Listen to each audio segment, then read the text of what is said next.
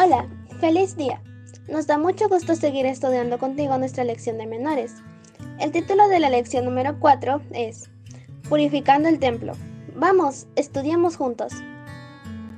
El versículo de memoria de esta semana se encuentra en el libro de Salmos capítulo 122 versículo 1 y dice, Qué alegría cuando me dicen, vamos al templo del Señor. El mensaje de esta lección nos dice que cuando adoramos juntos reflejamos el amor de Dios a nuestra familia de la iglesia.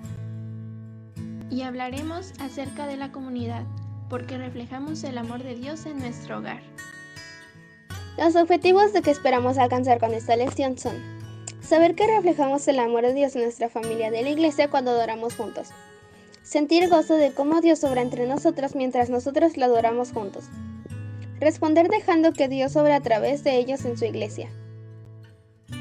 Antes de iniciar con nuestro estudio, te invitamos a tener un momento de oración.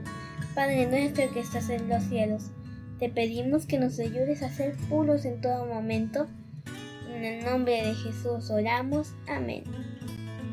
Ezequías restablece los servicios de adoración a Dios en el templo. Abre las puertas que habían sido cerradas a los adoradores.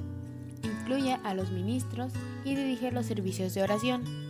Todo el pueblo se regocija por lo que Dios ha hecho por su pueblo. Esta lección trata sobre comunidad. Adorar juntos es un aspecto importante de ser parte de la familia de la iglesia. Dios quiere que nos reunamos para que podamos crecer juntos. ¿Están siempre tus padres detrás de ti para que limpies tu habitación? ¿Está hecho un desastre con ropa sucia entre el suelo, pilas de cosas guardadas, libros regados por doquier y tu cama sin hacer? Si es así, podrías compararte a la condición del templo antes de que el nuevo rey lo restaurara. El rey Joás debe de haber dependido mucho de su tío Joyada es posible que nunca haya aprendido a hacer lo correcto por sí mismo, sino porque su tío le decía que lo hiciera. Nunca lo sabremos, pero sí sabemos que después de que Joyada murió, Joás permitió que el pueblo adorara a dioses paganos, en vez de adorar exclusivamente al Dios del cielo. Las cosas se pusieron tan mal cuando su propio primo, Zacarías, el hijo de Joyada, le advirtió al pueblo que Dios no los bendecirá si se apartaban de él el rey lo mandó matar. ¿Cuán pronto habían olvidado Joás como su tío Joyadá había salvado su vida? Pero como siempre sucede, llegó el momento decisivo. Luego de una gran derrota a manos del ejército sirio, donde Joás resultó herido, fue asesinado en su propio lecho por dos de sus oficiales.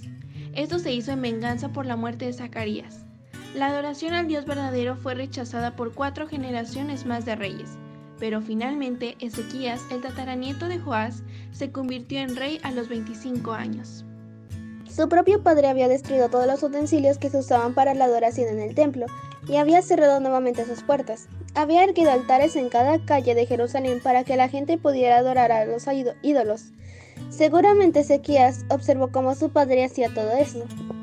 Una incómoda brecha debe haberse abierto entre ellos, pues pensaban de manera distinta. Su padre odiaba a Dios, mientras que su hijo lo amaba en silencio.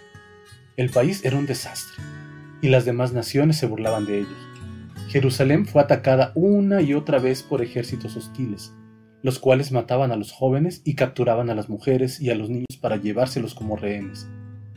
Fueron años terribles, todo a causa de que el pueblo de Dios había tratado de imitar la falsa adoración de las naciones circundantes, en vez de mantenerse fieles al Dios verdadero.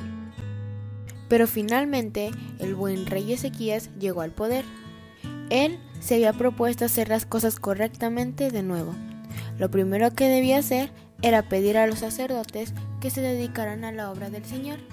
Luego juntos rogaron a Dios para que detuviera los ataques que venían sufriendo por parte de otras naciones y para que ayudara al pueblo a sentirse seguro nuevamente.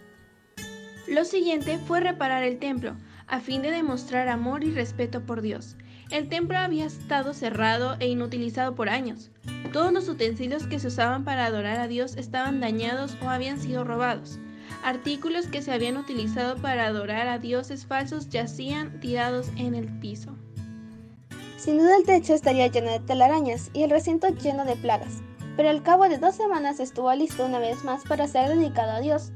El desastre se había sumado, los pisos estaban limpios, el mármol brillaba nuevo y se colocaron muebles nuevos. En el atrio, todo estaba listo para la gran celebración de la dedicación. ¡Qué gran celebración! Una inmensa multitud permaneció allí todo el día. Dentro del templo, grupos de sacerdotes tocaban arpas y címbalos, mientras que la gente recorría la hermosa edificación. Llegó el momento de ofrecer el sacrificio, como lo habían hecho sus antepasados en el desierto. Siete novillos y siete carneros fueron sacrificados. Luego los sacerdotes colocaron sus manos en las cabezas de los siete machos cabríos y transfirieron simbólicamente los pecados del pueblo a los machos cabríos, que luego fueron sacrificados. Finalmente, se ofrecieron siete corderos al Señor. Estos representaban al Mesías, el Cordero de Dios, quien moriría a fin de salvarlos. La inmensa multitud comenzó a entonar cánticos de adoración a Dios. Algunos sacerdotes tocaban sus trompetas junto a ellos, además de otros instrumentos. La adoración se extendió por todo el día hasta que la ofrenda fue consumida, y luego el pueblo trajo sus propias ofrendas, 600 novillos, 3.000 ovejas y 3.000 machos cabríos. El pueblo escogido de Dios le estaba adorando de nuevo. La paz de honrar y adorar a Dios y permitirle que dirija nuestras vidas se sintió de nuevo en Jerusalén. Ahora repasemos nuestro versículo de memoria. Qué alegría cuando me dicen, vamos al templo del Señor. Salmos 122, 1.